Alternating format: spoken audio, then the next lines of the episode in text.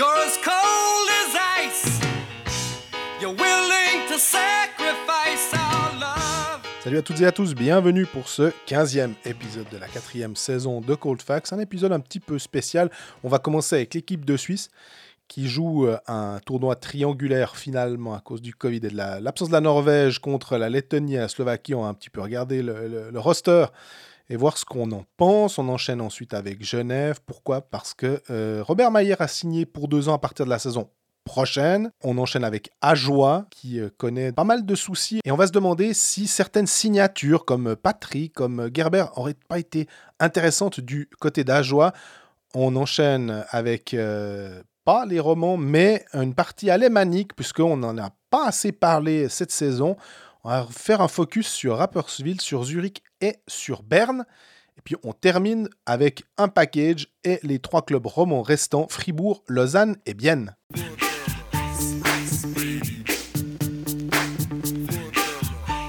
Salut Greg Salut Jean-Fred, comment ça va?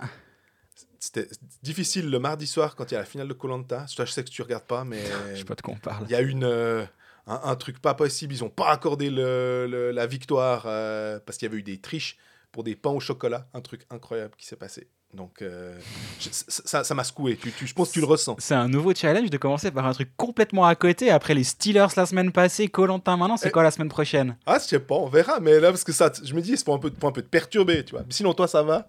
Ça va très bien, à part qu'il n'y a pas de match le mardi soir. Et ça, ça perturbe. C'est pas tes histoires de télé-réalité. pas de match le mardi soir, on est tout perdu, on sait pas quoi faire de nous-mêmes, mais bon, on s'en sort. C'est normal parce qu'ils se préparent en fait pour le, le challenge euh, à, à Viège avec euh, qui, qui a eu. Ça a été compliqué. Il devait y avoir la Russie euh, B ou C, il devait y avoir la Norvège, puis finalement on se retrouve avec la Slovaquie et la Lettonie. Heureusement que euh, ces pays ont pu venir à Viège. Heureusement qu'ils ont pu jouer un match euh, ben, mercredi soir, justement, pour pouvoir euh, permettre d'avoir deux matchs pour chaque équipe, parce que c'était pas gagné quand la Norvège a annoncé qu'elle pouvait pas venir, parce que c'est euh, dans le pays, euh, je sais pas si c'est un lockdown ou en tout cas euh, c'est un Ils gros, ont- gros problème. Voilà, ils ont, ils ont, il y a des restrictions de voyage et donc euh, leur avion. Enfin, tu peux, tu peux pas mettre des restrictions de voyage puis dire alors à part les 25 gugus qui vont faire des matchs de hockey en Suisse. Enfin, je comprends, je comprends complètement l'exemple. Disons, c'est pas le, c'est pas une urgence vitale d'aller, d'aller en Suisse, d'aller en Suisse jouer des matchs de hockey. Je, je comprends complètement. là- là- et, et on peut même réfléchir plus loin. Est-ce que vraiment un tournoi international est à sa place en ce moment? Quand on voit la situation sanitaire, quand on voit l'augmentation des cas un peu partout avec des incidences qui sont très élevées. Est-ce que vraiment, alors après on peut même débattre encore plus loin, est-ce que les Jeux Olympiques dans cette Mhm. situation c'est vraiment, mais, mais là on n'est pas là pour ça. Mais moi je me questionne quand même, est-ce qu'on n'aurait pas dû profiter de l'occasion et puis dire, bon, ben en fait on fait, euh, Un rassemblement, mais on fait un rassemblement, peut-être même qu'on double l'effectif, on prend plus de joueurs, puis on fait deux équipes, équipe A, Suisse A, Suisse B, puis on fait un match interne, deux matchs internes même, vu que le- les infrastructures étaient prêtes à Viège. Ou alors, je, je sais pas, tu me diras, c'est toujours facile de dire il y avait qu'à, et je dis pas que Ouais. c'était facile, mais de mettre sur pied une, une équipe euh, d'importer du, du championnat de Suisse, bah, j'en j'en sais vraiment rien, avec le Team Canada qui va se préparer pour la Coupe Spengler, est-ce que tu peux pas déjà faire quelque chose dans ce goût-là? Yaka, je suis conscient, Yaka, c'est vraiment plus, plus compliqué que ça. Peut-être c'était la seule solution, c'était soit ça, soit rien, c'est possible aussi. la... bah, je pense comme ils avaient déjà vendu les billets. Enfin, Ouais. D'ailleurs, le match de mercredi, il se, il se bat, euh, enfin, il se fait sans spectateurs, en fait. Euh, on a reçu un truc comme quoi la presse, si on voulait aller, on devait s'annoncer. Oui. Mais que ce match Lettonie-Slovaquie était disputé euh, à huis clos, en gros. Comme ça, ça pose pas de problème. De toute façon, ils n'avaient pas le temps d'émettre des billets. Puis qui, dans le Haut-Valais, faut vraiment être. euh, je vais pas dire. C'est malvenu par rapport aux deux équipes, parce que c'est sans doute des équipes qui sont très intéressantes à voir. Mais alors qu'un mercredi soir, comme ça, euh, de, de vouloir aller absolument voir Lettonie-Slovaquie euh, en match de préparation en, en décembre. Donc euh, voilà. Ouais, je, je- je comprends l'idée. Dans, dans la situation, je viens d'en parler, là aussi, Ouais. on pourrait se dire ben, est-ce que vraiment il faut réunir des gens pour un Lettonie-Slovaquie un mercredi soir, et vraiment sans être dépréciatif pour ces deux équipes? Je, je comprends la logique là derrière. Et tu disais de deux équipes, le problème c'est qu'effectivement Davos, avec, tu l'as dit, la Coupe Spengler, c'est impossible. Ils sont beaucoup trop cramés après. Déjà qu'en plus les Davosiens, alors là, vive clean, ils se foutent de leur gueule, cl- clairement. Parce qu'eux, ils ont 4 matchs euh, en ben, 4 sur 5, comme Ajoie, comme Berne. Il y a, y a Comme Genève. équipes. Voilà. Euh, ouais, non, c'est- sympa comme 4 calendrier. matchs en 5 jours, après tu fais Noël, puis t'as à peine digéré la bûche que tu, que tu envoies la Coupe Spengler. Quoi. Bah, en, en gros, le 23, tu joues. 24-25, effectivement, bah, là, tu joues pas. Puis ça recommence déjà le 26, la Coupe Spengler. Donc, euh, ouais, c'est un peu hardcore pour eux. Maintenant, ils le savaient. Ambry Piot a aussi invité. Donc, euh, effectivement, ça sera, un peu, sera assez chaud pour eux. Eux ont pas autant de matchs. euh, c'est pour ça que c'est moins problématique juste avant Noël. Mais si on reprend cette équipe de Suisse, alors, on va dire que quand tu parles de Pékin en mettant des gros doutes, la NHL, vu comme ça part. euh, Il y a eu un call euh, entre, je sais pas si c'est sorti dans les médias ou pas, mais j'ai appris hier qu'il y a eu un call entre la NHL, NHLPA, donc la- l'association des joueurs de, de NHL, avec Gary Bettman en fait pour parler de cette situation-là. Ouais. Et je sais pas, j'ai j'ai pas trop lu les médias nord-américains. Toi, t'es un peu plus, euh, ça s'est sorti ou pas forcément? Je, bah, ça, c'était sorti déjà il y a un, un Non, bon non, alors hier ou avant-hier, ils ont refait un call à ce sujet. C'est en train de. là, en fait, je pense qu'il y, y a plusieurs euh, étapes dans l'acceptation du fait que les joueurs de NHL ne seront pas présents à Pékin. Et là, on est à l'étape d'après. C'est. On commence à se dire, Hmm, il y a pas mal de joueurs qui sont en protocole Covid euh, en NHL maintenant. C'est en train de Il grossir. y a des Donc, matchs qui ont été. il y a des matchs qui vont être annulés. On va se dire, mais vraiment, on est sûr d'avoir trois semaines off là Ou est-ce qu'on va pas justement en profiter pour un Placer tout ces petit matchs. peu replacer ces matchs et peut-être un peu détendre le calendrier aussi? Si on a un doute sur un match ou l'autre, on sait qu'on a, on a du mou. On peut peut-être anticiper les matchs d'après euh, Jeux Olympiques pour là aussi un peu détendre le calendrier sur la fin. Si je dois mettre mon argent quelque part, les joueurs de NHL seront pas présents, ce qui rend les deux matchs de l'équipe de Suisse à Viège d'autant plus intéressants finalement. Si les Jeux Olympiques ont lieu, mais là, on a l'impression que. Alors, à moins que vraiment ce soit un, immense. euh, ça pète en Chine et tout. Ça, a l'air d'être euh, sur les, bons rails, mais on va partir du principe que c'est sur les bons rails. Et euh, bah, Berra-Genoni, facile. Les deux gardiens, on sait qu'il y aura un match chacun. Ouais. Donc, euh, est-ce que Patrick Fischer a besoin de ces matchs pour se convaincre? Non, donc on va passer rapidement. Euh, donc, on... non, mais comme on a dit aussi, euh, il y avait eu ce match, ces matchs en, en Allemagne, enfin au mois de novembre, et il avait dit qu'il prenait deux équipes, puis qu'il répartissait un peu les forces pour justement avoir, en gros, deux équipes à, à piocher dedans et, et- et- et se laisser surprendre par un, un truc qui peut-être lui sautait pas aux yeux. Ouais. Mais à part ça, euh, donc en, en défense, Gering, Glauser, Eldner, Kreis, si on prend ces quatre-là, est-ce que, à part Gering, tu vois un joueur qui éventuellement. Bah après, c'est de nouveau, s'il n'y a pas la NHL, Bah, s'il n'y a pas NHL, clairement, euh, moi, je verrais entre Gering et Leffel, je pense que c'est les, les deux que je peux imaginer euh, partir. parce qu'après, il y a encore Le Coultre, Leffel, Marty et Dave Souter, effectivement. Et ouais, Gering et Leffel peuvent être de la, de la partie. Et je dirais même, même sans les joueurs de NHL, tu peux peut-être rajouter un, un Marty à la limite parce qu'il apporte, quel- il apporte quelque chose. Glauser encore un peu, un peu euh, frêle, disons. Eldner, euh, pourquoi pas dans un rôle défensif Mais là, c'est quand même, tu vas chercher un petit peu loin. Je pense que Gering et Leffel. Je, je suis aussi assez d'accord avec toi. On sait que Dave Souter avait fait partie de l'équipe de Copenhague, mais il n'avait pas joué, mais il, était présent euh, quand il jouait, je crois, à bien avant de partir à Zurich, si je dis pas de bêtises. euh, ou alors il était déjà à Zurich, bref. Eldner a un championnat du monde en euh, Lettonie euh, cette année. Donc voilà. Et puis après, en attaque, euh, Berchi, As, Hollenstein, Malgin, Motet, Muller, Praplan, à Chervet, Senteller, Valzer, Tsender. On sait que Chervet, euh, As, Berchi, pour moi en tout cas, c'est trois que je mets assu- assurément. Oui. Après, un petit plus difficile, je trouve. Ria a déjà eu, euh, il était aussi allé en 2018. Ouais. Euh, Motet était l'année, enfin cette année. Denis Sollenstein, j'ai l'impression, tu sais, c'est un peu le gars, on le prend euh, parce qu'il est bon dans le championnat de Suisse, mais pff, j'ai l'impression qu'il est un peu euh, en équipe de Suisse. Il est a pas mieux. dominant dans les deux premières lignes et puis il t'amène pas grand chose en ligne un peu peut-être un peu plus défensive. Là où peut-être justement un, un Tristan Chervet, ben voilà, on n'a pas besoin de rappeler l'importance d'un gars comme ça. Bah il va pas être, il peut pas être en concurrence avec Hollenstein sur un poste euh, sur ce qu'il apporte au niveau international. Moi je prends Malguin avant Hollenstein disons. Complètement. Et puis alors là, effectivement, sans la NHL, Malguin devient intéressant parce qu'on a un centre qui est, qui est- qui est créatif. Euh, je trouve que ça, a complètement sa place. J'étais plus circonspect avec, euh, en rajoutant Pius Souter, Kourachev et Nico Ischier. Parce que je me disais que là, alors Malguin, pour le coup, euh, sur une quatrième ligne qui doit être un peu défensif, ça devenait compliqué de lutter contre la première ou la deuxième ligne adverse. Complètement. Donc, euh, Puis après les autres, ben voilà, comme on dit chaque fois, il y a des jeunes qui viennent un peu euh, humer l'air international. Tsender, c'est super de l'avoir à, à cet endroit.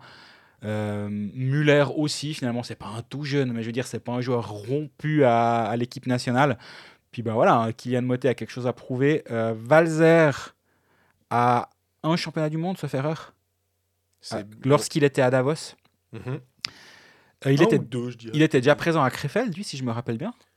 Ouais, je sais pas, chez Bleu. Et, et du coup, ben, il est, dans les- il, est, il est- il est bien apprécié, mais bon, là aussi, alors, si on a la NHL, on n'en parle pas. Il faut, être, faut être sérieux, il faut pas, pas perdre du temps. Par contre, si la NHL n'est pas là, est-ce que tu dis, bon, ben, c'est un, un grand bonhomme qui est capable de, de jouer physiquement, qui est capable de jouer sur une quatrième ligne? Pour le coup, et là, tu as ton centre de quatrième ligne qui peut être très défensif, qui peut aller affronter une bonne ligne adverse, parce que c'est quand même un peu son rôle avec Fribourg. Ou, sachant que tu en as 14, peut-être d'attaquants, bah, tu le prends parce que si jamais tu as un centre qui pète, tu te dis qu'il peut peut-être t'amener quelque chose. C'est aussi pas Voilà. forcément titulaire, mais dans le, dans le groupe, on va dire. Mais ça devient difficile de justifier quand même, je pense, de, de, de l'avoir. Par contre, ben, il est récompensé. J'aurais bien aimé voir Mauro Jörg, vu qu'on est sur, la, sur cette Ouais. ligne-là avec les Fribourgeois, mais il s'est fait secouer par euh, Mike Kunsley. Pas d'enquête ouverte, on rappelle. Je sais pas. Moi, il y a des fois où je me dis, je suis pas en train de dire qu'il aurait fallu le, le pendre, euh, Mike Kunsley. Par contre, je me dis, des fois, il faut peut-être juste ouvrir une enquête, puis après arriver à la conclusion qu'il n'y a pas de, euh, de sanctions supplémentaires après l'enquête. Mais montrer quand même, attention, on, on peut pas tout faire sur une glace. Là, en l'occurrence, c'est comme Gaëtan Haas finalement. Un Gaëtan Haas qui, qui punesse de Mernes avec un coude un petit peu haut. Mhm. J'aimerais bien que derrière on dise on a ouvert une enquête. Les images à disposition ne nous permettent pas de prendre une, san- une sanction claire, mais on a bien regardé. Là, on a l'impression qu'il y a une sorte d'impunité, c'est un tout petit peu désagréable. Du coup, Maro n'est pas présent. On y reviendra un petit peu plus tard quand on parlera de Fribourg.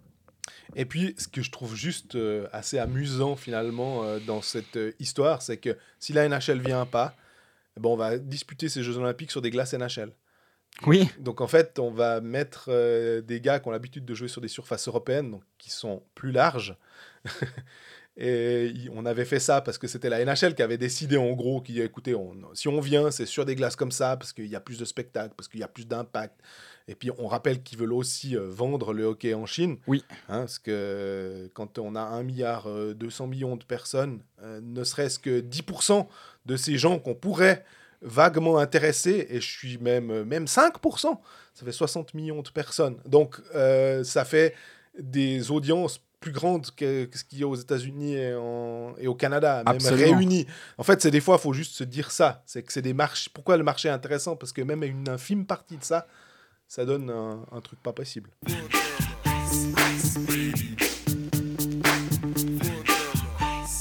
On commence. euh, ce sera peut-être plus court sur les romans parce qu'on a, on a envie de faire euh, sur les alémaniques aussi un petit peu plus euh, aujourd'hui. Euh, Genève, on a appris là aussi parfait timing. Merci euh, Genève, merci Davos de sortir les informations quand euh, au bon moment. Exactement. Donc Robert Mayer, c'était dans l'air, on va dire, euh, dès la saison prochaine, pour deux saisons, retourne à Genève, euh, plus sous contrat avec Davos. Donc ça ne résout pas les problèmes de gardien actuels Non. de Genève, mais au moins euh, la question du deuxième gardien, ou en tout cas du duo de gardiens assez solide, ne se posera plus à Genève normalement la saison prochaine. Exactement, et je pense que ben, finalement, c'est la leçon a été apprise du côté de Genève que tu peux pas, que c'est de plus en plus difficile de compter sur un seul gardien.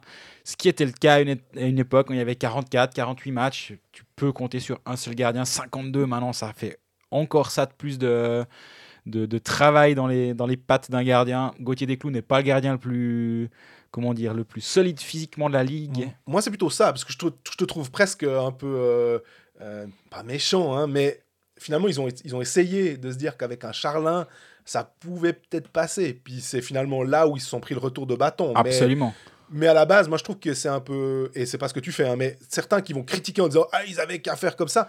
Moi, je comprends que tu as envie de donner la- la- le poste de deuxième gardien à un jeune. Eh ben, fine, quoi. C'est Mhm. c'est hyper cool. Non, non, je suis d'accord avec toi. Bon, D'ailleurs, on, on en parlait à ce micro, le révisionnisme sur Daniel Manzato, euh, qui, était, euh, qui aurait dû être la solution à tous les maux euh, de Genève Servette. Enfin, au bout d'un moment, faut, faut quand même aussi un peu pas faire trop, enfin, pas partir dans le ré- révisionnisme et dire euh, il il y avait qu'à faire ça. Non, Manzato, il avait une option, on en a déjà parlé, mais du coup, euh, c'est pas perdu d'en rappeler, de- d'en reparler. Il avait une option au 31 novembre, je crois, l'année passée. À ce moment-là, honnêtement, euh, qui, si, on va, même faire dans l'autre sens. Si au 31 novembre ou 30 novembre, ou bref, fin novembre 2020, 20, Genève Servette annonce la prolongation de Daniel Manzato, moi je peux imaginer que ça gueule. Ouais. Parce qu'à ce moment-là, il est pas bon. À ce moment-là, il perd les matchs. Et chaque fois qu'il va devant le filet, ça tremble dans les, dans les, dans les tribunes. Les, les fans de Genève le, le rappellent assez régulièrement depuis. Donc c'est quand même preuve que tout, tout le monde n'est pas en train de dire que c'était lui la solution à tout. Mais après, il fait une superbe fin de saison. Mais à un moment, il faut prendre une décision avec les informations qu'on a à un moment donné, au, au moment donné, à l'instant T. Et à l'instant T, la bonne décision, c'était de ne pas garder Manzato. Par contre, est-ce que la bonne décision, c'était de faire confiance à, Ch- à Charlin? Ça, à ce moment-là, nous, on peut pas juger. On ne sait pas quel était son développement et qu'est-ce qu'ils imaginaient pour lui 12 mois après. Est-ce que durant l'été, ils étaient convaincus que Charlin était un bon numéro 2 Je suis pas sûr. Et là, il aurait peut-être encore été temps de réagir, d'une manière ou d'une autre. Ouais. Ils l'ont pas fait. C'est plutôt ça le souci, c'est pas Manzato le problème. D'ailleurs, il y a une question aussi qui nous revient, euh, c'est sur la préparation physique de Genève. Et j'avoue que je suis un peu, un peu partagé, parce que je n'ose pas trop critiquer le, le fait est qu'il y a beaucoup de blessés. Et souvent, bah, effectivement, euh, c'est pas forcément des blessures dues au jeu. Mhm. On va dire, euh, euh, des fois, c'est des mecs qui se blessent tout seuls. Euh, alors, Temernes qui se fait commotionner, finalement, il n'a pas manqué de match. Mais ça, c'est ok, c'est une blessure en match. Mais en même temps, qu'est-ce que tu veux dire au, au- à Noah Rod qui se fait péter la main par un Exactement. puck, euh, Mais effectivement, il y a peut-être des lésions musculaires, mais. Bah, le, truc, c'est qu'il y a eu un changement de préparateur physique. Si tu as le même préparateur physique depuis 15 ans, puis que ça fait 15 ans que tu as l'infirmerie la plus remplie année après année, je pense que la question, elle doit se poser. En l'état, vu qu'il y a eu un changement de préparateur dans les dernières années, je ne mettrai pas la faute là-dessus. Est-ce que ça veut dire qu'ils font tout juste? Non, j'ai pas, pas cette euh, prétention-là, mais moi, j'ai pas l'impression qu'à l'interne, ils, ils pensent avoir un problème au niveau de la préparation physique. Quand on voit que le coup très carrière au début de saison n'était pas là aussi, ça n'avait rien à voir avec la préparation. euh, C'était des blessures qui traînaient. Comme Richard, depuis- Richard qui a dû se faire opérer. Exactement. Donc, qui traînait depuis le- la, la saison dernière.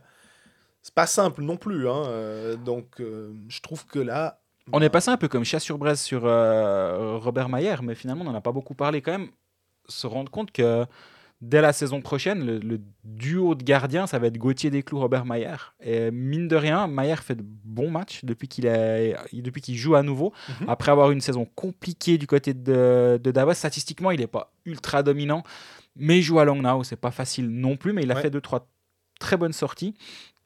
Et euh, bah, il Il a fait aussi deux, trois très mauvaises sorties hors de, hors de son but, mais ça. J'y ai pas pensé, mais effectivement, c'est une, c'est une euh, très bonne remarque de ta part. Mais avec les deux là, tu peux te dire que ta base arrière, elle est vraiment solide. Je sais que Robert Mayer voulait retourner à Genève. C'était, c'était vraiment un secret de polichinelle euh, autour du club. Après, au bout d'un moment, Robert Mayer voulait aussi aller à Davos parce qu'il était de- de- des, grisons, je crois qu'il est près de Coire et tout. Après, oui, mais alors Robert Mayer veut retourner à, Genève parce que sa femme est. Ouais, bon, à un moment, euh, ça devient un peu. euh, Faut qu'il choisisse le garçon. Ouais, je crois que là, il a choisi. Il a signé pour deux ans, du coup, pour les deux prochaines saisons avec Genève. Euh, bah ouais, l'aventure davosienne, c'est vraiment pas bien passé. Il y a, il y a eu une. euh, Il y a eu pas mal de choses qui se sont mal passées pour lui finalement. Déjà, il Ça a s'est pas été. Ouais, il a pas été bon. Ça commence par là. hein. La saison passée, il n'était pas terrible. Gilles Sen qui revient en Amérique du Nord et qui revient à Davos. Yann Alsen, il se dit quoi? Il se dit bon, ben, Sen revient. En plus, on a Mayer qui est pas, qui est pas dominant. Tant pis, je prends Gilles Sen et Schliemann. Les deux, ils sont super bons. Puis Mayer, ben, on réglera ça à un moment ou un autre. Le moment, c'était maintenant. Mais pour lui, bah, c'était clair qu'il ne rejouerait pas cette saison avec Davos. Puis il pouvait se bagarrer aussi, les trois, finalement. Puis dire, on, en- on choisit les deux meilleurs, finalement. Ça n'a jamais été une option. Ok. Non, non, ça n'a jamais été une option. Il y a le, le- Robert a- ça a été directement clair qu'il n'était pas, qu'il n'entrait pas dans la concurrence avec euh, déjà Gilsen qui est en Amérique du Nord et à qui on a confié le filet, et Schliemann en qui il croyait beaucoup du côté de, A de raison, on Davos. vu, et hein, a ça. raison, il fait vraiment, une- il, est, il est super bon. Et le, le duo là est excellent, donc ça donne complètement raison à Yann Alston. D'ailleurs, euh, ça m'a surpris parce que je regardais Sandro Schliemann, je, je l'imaginais, tu sais, tu m'aurais dit quel âge il a, Sandro Schliemann, comme ça, je t'aurais dit, ah, je- 23. En fait, non, il a déjà 27. Je le- je l'imaginais plus jeune que ça, en fait. Ouais, je suis d'accord avec toi. Moi, j'aurais dit 25. Tu vois, que j'ai pas regardé son, son profil depuis un moment, puis j'étais aussi par là Je- où Oh, il peut-être vérifier, mais il me semble que j'ai vu 27. euh, il est 94. Ouais, c'est ça. Ça ça m'a surpris. Euh, je le... parce que j'avais l'impression qu'il montait maintenant. Donc, la progression logique d'un gars qui a commencé euh, à la vingtaine, j'avais l'impression qu'on était ouais, 4-5 ans après sa, sa sortie de, de, de- de junior, puis qu'avec Zug, des fois, comme tu as la Zug Academy, tu, tu peux progresser, puis tu peux monter un petit peu plus vite. C'est comme Luke Hollenstein, je, je dirais, j'aurais de la peine à donner un âge euh, maintenant, comme ça, euh, parce que là aussi, il est, il- il est le vrai numéro 2, il a signé comme numéro 2 derrière Genoni, et qu'il est en train de bien s'imposer en, en National League, puis que Zug n'a pas de problème de, de deux gardiens. Non, effectivement. Euh, bon, Mayer, pour moi, c'est clair que le, avec, euh, avec des clous, c'est un duo qu'on connaît. Euh, c'est solide. On a l'impression que. Est-ce que c'est le meilleur du- duo de la, Ligue? Le temps nous le dira. Mais par contre, est-ce que c'est assez solide pour si jamais il y a un souci? Voilà, on va plus se poser la question de savoir si il y a un problème de gardien à Genève. C'est au moins ça qui est réglé.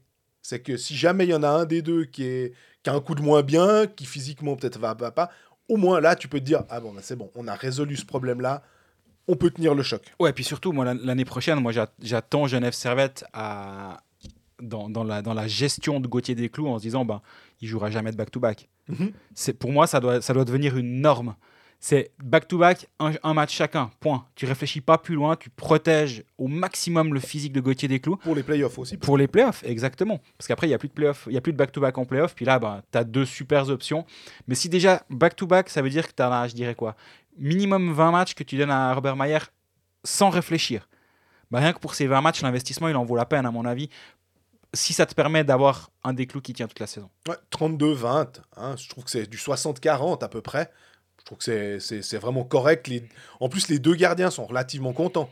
Parce Mhm. qu'ils ont leur part de match qui est, qui est importante. Donc c'est plutôt bien vu. Tu Autre annonce du côté de Genève Ouais, Mike Fulmin a prolongé de 3 saisons exactement. avec euh, Genève Servette. C'était un des, un des joueurs euh, en fin de contrat qui a, qui a pris un, enfin qui a accepté pas mal de choses cette saison parce qu'on rappelle qu'à un moment il a joué à l'aile Mhm. Alors que je pense qu'il n'avait pas, il avait pas demandé ça euh, au moment de sa, de sa signature à, Genève, mais il s'est sacrifié pour l'équipe et finalement c'est aussi un, un bon, euh, une bonne récompense d'avoir un nouveau contrat, de dire ben ça va pas péjorer ton ta possibilité de, de, de prolonger ou de signer ailleurs ou autre, tu as, un nouveau contrat, tu as joué à l'aile, tu nous as dépanné un sacré moment. 30 matchs, 4 passes décisives, il n'est pas ultra dominant offensivement. C'est pas ce qu'on lui demande. C'est pas ce qu'on lui demande, mais il, il est capable de le faire. Mais c'est un joueur qui, qui, a 20 ouais, qui, a, qui a 28 ans. Il a, il a quelques saisons maintenant de National League. Il, il est fiable. Tu sais, que, tu sais que tu peux lui faire confiance. Il va pas. euh, il va pas t'éblouir, mais en même temps, tu n'as peut-être pas besoin de ça quand tu as justement des mm, Henrik Temernes, euh, Roger Carrère, Simon Lecoultre sous contrat. T'as pas besoin d'un autre euh, défenseur à 15-20 points durant la saison. Non, il- s'il est, fiable, s'il est solide, il se plaît dans l'organisation, c'est un move qui est assez facile de lui donner un nouveau contrat, je trouve. Pour moi, c'est la quintessence du défenseur 6-7. Mhm. C'est c'est écrit. C'est le genre de, de, de, de type qui va t'amener exactement ce que tu veux. Alors, on espère dans un. Mais ça, alors, on ne connaît pas les salaires, mais dans un monde idéal, que c'est un joueur qui coûte pas trop cher. Tu le cites 3 ans, tu lui assures 3 ans de contrat. Tu peux peut-être baisser un tout petit peu en ajoutant des années Mhm. et te dire finalement, comme tu l'as dit, il est fiable. Donc, pour un, un rôle, si tout d'un coup tu dois juste le monter dans le line-up, il peut peut-être même, tout d'un coup, tu peux le pairer peut-être avec Tom Ernest comme euh, défenseur défensif à côté, si tout d'un coup tu en as un qui pète. Tu- moi, je le vois assez, euh, en fait, couteau suisse que tu peux monter dans le line-up. Peut-être pas euh, sur une saison complète, clairement, mais sur ponctuel, sur peut-être un, un- un run de 5 matchs comme ça, il peut encore rendre des, des services un petit peu plus haut dans l'alignement. Et ces derniers temps, il joue tout le temps, c'est 13-14 minutes par match, donc euh, il, il est vraiment utile. Et comme tu dis, si c'est sur, sur ta troisième paire de défense d'un défenseur comme ça, faudrait qu'il joue plus souvent Lugano, parce que là, je suis sur sa fiche de, de points. Il a 4 points, dont 3 le même soir. Je sais pas ce qui s'est passé le samedi euh, 30 octobre, mais 3 assists contre Lugano le même soir. Donc euh, il, a, il a eu une belle soirée, puis le reste, ben, il est. il est assez muet offensivement, mais solide derrière. Ça tombe bien, euh, la transition est belle sur Lugano parce qu'on a un- la, la ligne Lugano-Genève euh, fonctionne avec le départ de Stéphane Patry Oui. euh, pour Lugano la saison prochaine. Du coup, ça fait que le, le Genève Servette perd un, un attaquant ou en tout cas un joueur formé au club qu'on espérait voir. Euh, on a l'impression que c'est un peu de la même manière que certains Zurichois quand on leur dit bah, il n'y a plus de place, désolé, écoute, va voir ailleurs. Ouais. Est-ce que vraiment il y avait pas de place à Genève? Ça, c'est la question. Autant à Zurich, effectivement, quand des fois un Barofner part pour revenir finalement, mais par un moment, Saint-Heller était parti euh, parce qu'il y avait trop de joueurs qui étaient, qui étaient similaires et puis il n'y avait pas assez de place. Là, je sais pas. J'étais étonné par ce move. J'étais assez étonné, alors, euh, par deux choses. Un, par le fait qu'il s'en aille, et deux, par le fait que Lugano ait vu quelque chose de suffisamment bien chez lui pour, pour justifier une, un, transfert finalement et un contrat de trois ans. De se dire, ah, ce, ce jeune-là, il pourrait être intéressant, pourquoi pas, mais il signe trois ans à Lugano, c'est vraiment étonnant. Euh, Chris Maxwell connaît depuis, depuis toujours à peu près, hein, parce qu'il a commencé. ouais. Ouais, à peu de choses près. Il a commencé à Mer sur l'année de prospect, mais il est, il est arrivé en mini à Genève en 2011, donc euh, voilà, il, connaît, il le connaît par cœur. Euh, c'est, ouais, co- comme tu dis, c'est un- c'est un joueur du club. Genève avait quand même dit qu'il travaillait avec les joueurs du club, faire monter dans l'alignement les, justement les Patry, les Vouillamo, les Smirnovs, etc. Et là, le fait qu'il s'en aille, c'est un côté. Je, je peux imaginer que. Je sais pas comment se sont passées les négociations. Est-ce qu'il a eu une offre de Genève? Est-ce que l'offre de Lugano, c'était. euh, c'est Lausanne qui fait la meilleure offre, hein, on rappelle. Mais Lugano, est-ce qu'il a. fait- Lugano fait une bonne offre quand même? Ah, bah, je le pense fait qu'ils que ont fait une bonne offre. mais est-ce que c'était malgré le fait que c'était pas la meilleure, vu que la meilleure c'est tout le temps Lausanne, on connaît. Blague à part, euh, c'est surprenant, vraiment. Et moi, au-delà du fait qu'il signe à Lugano pour trois ans, et je, je, je peux comprendre d'un point de vue du joueur, moi je. C'est une belle organisation, c'est un, un bel endroit pour aller jouer au hockey. Pour Moi, il y a- vivre. il y, a quand même, pour vivre aussi, il y a quand même un truc que j'arrive pas à comprendre. Il fout de quoi à joie à ce moment-là? Ouais. Et je dis pas que Patry a, a choix entre euh, le, le Jura et Lugano aurait choisi le Jura. Par contre, ces temps, il y a des signatures de joueurs, mais peut-être j'en parlerai un petit peu plus tard avec Ajoie. Mhm. Scheidegger, Christen, Patry, Gillian Kohler qui est en fin de contrat à Bienne, c'est des gars qu'Ajoie doit signer. Moi, j'arrive pas à comprendre ça, mais je dois pas en parler là, on en parle après. Retour à, à, ben, c'est bien parce que là, il a toujours eu cette étiquette de petit jeune du club. Là, il va débarquer à Lugano euh, avec une étiquette de d'espoir, mais pas de pas d'ancien junior, pas. Enfin, c'est un renfort qui vient de l'extérieur, qui doit se faire sa place, à qui on va peut-être pas ou- ouvrir les portes plus facilement parce que c'est l'ancien junior et donc on doit lui ouvrir la porte parce qu'on veut intégrer des jeunes dans la première équipe. Non, il va devoir faire sa place. Euh, L'entraîneur assistant à Lugano, c'est Bosch, qui était l'ancien coach euh, assistant de Aimont, puis euh, coach des juniors, non coach des juniors à- en M20 euh, à Genève. Il le connaît sûrement aussi assez bien. Tout à fait. C'est un joli petit joueur de... qui a que 21 ans finalement, donc il, doit, il, doit, il peut encore et il va encore progresser. Saison passée, il marque ses 6 points. Là, il est déjà à 5 points en 29 matchs. S'il amène 12-13 points la saison prochaine à Lugano, je pense qu'on pourrait dire que c'est déjà un, un bon pas en avant pour lui et euh, une bonne signature pour, euh, pour Lugano. Complètement. Et d'ailleurs, Lugano, en signant Jérémy Gerber aussi euh, de Berne, là aussi un junior qu'on on imaginait grandir avec Berne. Oui. Patry, on l'imaginait grandir avec Genève, pas ad vitam aeternam, mais en tout cas aller un, un bout avec ces organisations-là qui les ont formés. Ça veut dire aussi qu'à Lugano, finalement, bah, là, ils ont perdu Bertagia. Euh, Est-ce qu'ils sont véritablement satisfaits de Stoffel, de Vedova, euh, de Verder, euh, des gars qu'ils ont à l'aca- euh, enfin, à l'académie, non, au Ticino Rockets On a l'impression que finalement, non, ils préfèrent aller chercher des gars extérieurs, un peu plus établis aussi, plutôt que de donner. bah voilà, ils ont essayé cette saison. Ça marche pas forcément du feu de Dieu pour eux parce que on aimerait bien de temps en temps que. Et ils ont été mis de temps en temps en première ligne, Euh, mais ça a pas cliqué. Ouais. Donc, je pense que là, et Dominique Kelly et Max Orley ont dû euh, faire leur, euh, leurs observations et se dire qu'il fallait peut-être mieux aller chercher à l'extérieur ce qu'ils n'avaient pas sous la main en fait. Arrête-moi si je me trompe, mais je trouve pas que c'est des moves très Lugano ou très luganais. D'aller chercher des, des anciens espoirs de Berne, par exemple, mais qui sont pas encore des joueurs aguerris de National League. Très juste. Cette espèce d'entre-deux de joueurs de 20-21 ans qu'on essaie d'aller monter, euh, en qui on croit, qui n'avaient pas forcément un rôle en vue ailleurs, et peut-être qu'on veut leur leur donner un rôle plus en, plus en évidence, et donc on a, on a peut-être un peu gratté euh, sous la surface pour trouver euh, des, des, des, joueurs à potentiel. Je peux imaginer que c'est l'idée là derrière. Moi, j'ai j'ai pas souvenir de beaucoup de, de moves de ce genre à Lugano. C'est juste quand tu prends les transferts qui ont eu lieu, c'est Alatalo, Mirko Müller, Turkauf. On a déjà deux gars qui ont, touché la NHL, ou en tout cas la AHL pour Turkauf, un peu moins la NHL, mais Alatalo n'a même pas besoin de présenter. Il y avait Guerra. Enfin, on avait des, des grosses signatures. De temps en temps, bah, tu as un Timo Hausner qui a été signé.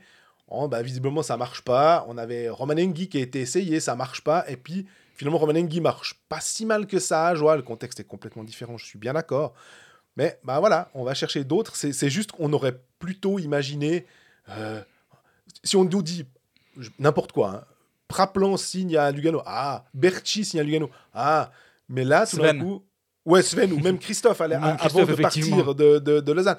Ça aurait complètement été dans le- la, la logique luganaise. Et ouais, c'est c'est drôle de, de voir ça, en fait, en ce moment.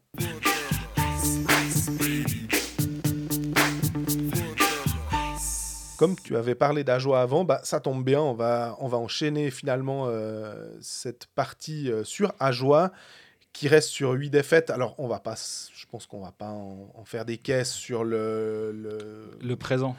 Ouais, mais plutôt se demander euh, qu'est-ce qu'on peut faire euh, dans le futur avec, euh, avec ce club-là. Moi, je, je sais qu'on nous, on nous a écrit aussi qu'on était très très gentil et qu'en général les médias étaient très gentils envers Ajoie.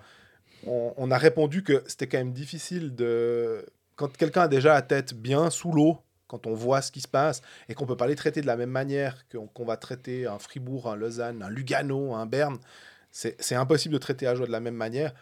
Mais force est de constater, c'est vrai maintenant, mais c'est pas parce qu'on nous a dit ça qu'il faut que là, on se dise on peut lâcher les chevaux et, critiquer à tout va. Mais on est bien dans le moment où c'était le plus difficile. Et j'avais dit dans un des cold facts que j'attendais avec, euh, pas impatience, mais j'attendais de voir au mois de novembre-décembre. Le fait est que là, il commence à y avoir des 6 à 1, des trucs où. Oui, il y a ce 6-3 contre, euh, contre Fribourg, ils sont mal payés pendant un moment. Mais Combien de fois ils ont marqué le premier but, puis ils se sont fait remonter, puis après largement euh, battre derrière?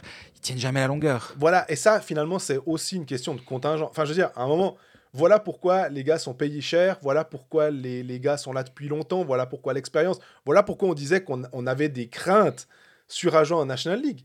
Euh, mais c'est formidable pour. euh, on, on a déjà, on a déjà dit maintes et maintes fois que le public est extraordinaire et pour eux, c'est une fête à chaque fois. Ils s'en fichent finalement. faudra voir combien de temps ça tient. Sur une saison. La saison prochaine, ça risque d'être plus compliqué. Justement, tu disais, bah, Scheidegger qui a signé à, à Fribourg pour une année. Christen à Bienne pour deux ans. On a Patry là qui est à, à- à Lugano. Même Jérémy Gerber finalement, qui aurait pu avoir un rôle en vue. S'il signait à Ajoie, tu peux te dire que ça, c'est un, typiquement un joueur que tu peux mettre sur une de tes deux premiers, un de tes deux premiers ex- trios. exactement. Alors, parce que justement, Patrice signe 3 ans à Lugano. Il a que 21 ans.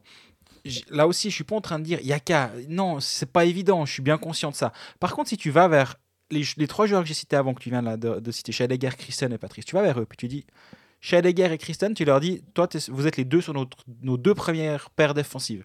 Vous signez 1 plus 1. Une année, si on se maintient, option automatique pour une deuxième saison. Si on est relégué, vous avez joué une saison en National League avec 18-20 minutes par soir dans, dans l'élite.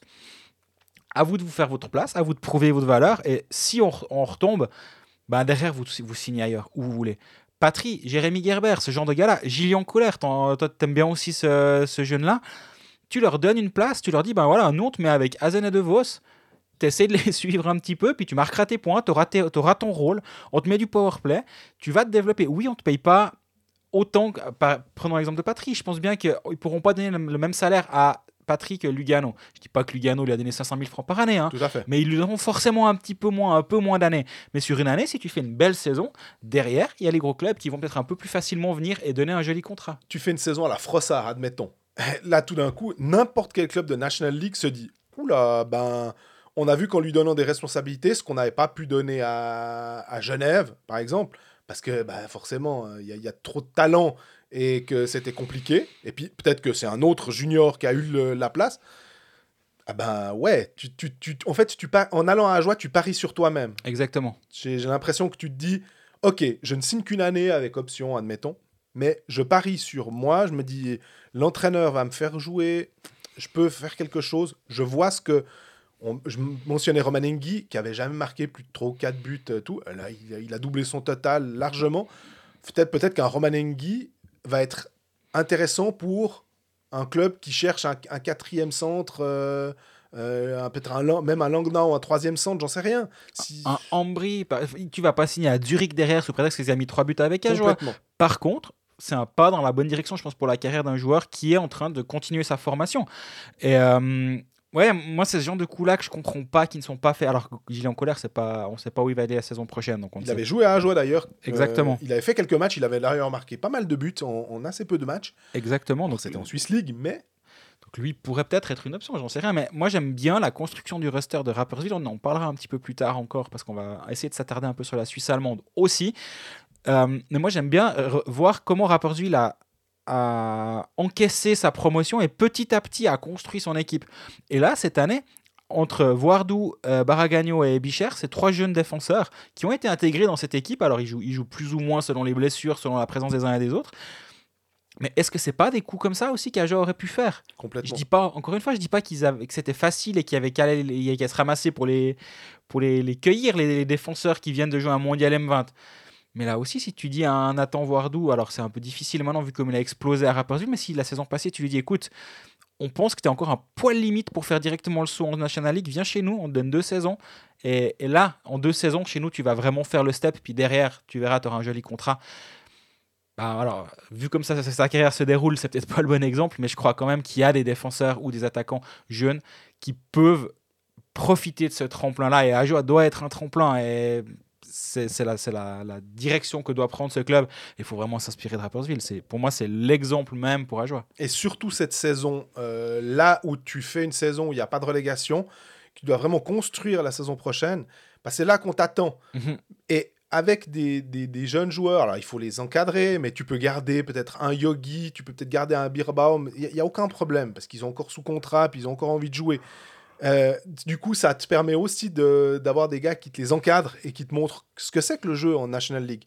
Et vraiment, en plus, avec 5 ou 6 étrangers, s'ils sont bien choisis, ça, ça, ça peut, ça peut se sauver, on va Mhm. dire. Puis après, ça va pas être simple, bien évidemment, mais si effectivement tu te maintiens, bah, les gars, ils activent leur, op- enfin, tu actives l'option, ils restent. Puis on voit que finalement ils sont pas si mal que ça. Ah, Il y a d'autres joueurs qui se disent ah bah tiens, euh, je peux peut-être aller à Ajoie. Là j'hésitais, mais je vois que ça réussit bien à X ou Y. Je vais y aller. Et on fait abstraction euh, du coup de la paye qui va être moins importante parce qu'effectivement c'est le nerf de la guerre. On sait que c'est très difficile et que même quand ils augmentent le budget d'un million, euh, ils sont encore tellement loin d'atteindre le, le bas niveau de National League que, voilà, pas de pétrole mais des idées, quoi, en Mhm. gros. Et puis, mais c'est pas aussi simple que ça. Il faudrait trouver le, le truc, et effectivement, d'aller scouter un peu en Swiss League et de donner euh, un, un peu de temps de jeu. T'imagines, on- toi, tu joues en Swiss League, on te dit, écoute, je peux, je peux te donner une quinzaine de minutes en National League. Ah ben, ouais, super, quoi. D'ailleurs, on a une question à propos des étrangers. Tu viens de toucher le, le sujet pour Ajoa en vue de la saison prochaine. Oui, alors c'est une question de Thiago Neves. Euh, salut l'équipe, cette fois-ci, euh, question sérieuse pour l'épisode de demain. Un club comme Ajoie devrait-il miser la saison prochaine sur des imports plutôt au profil plombier polonais solide? Euh, Il a mis tout de suite no offense envers les plombiers et ou les polonais. hein. Et aux gens solides. avec un profil d'étrangers low cost et miser sur un de Suisse euh, reconnu de qualité ou doivent-ils miser à fond sur des étrangers tueurs?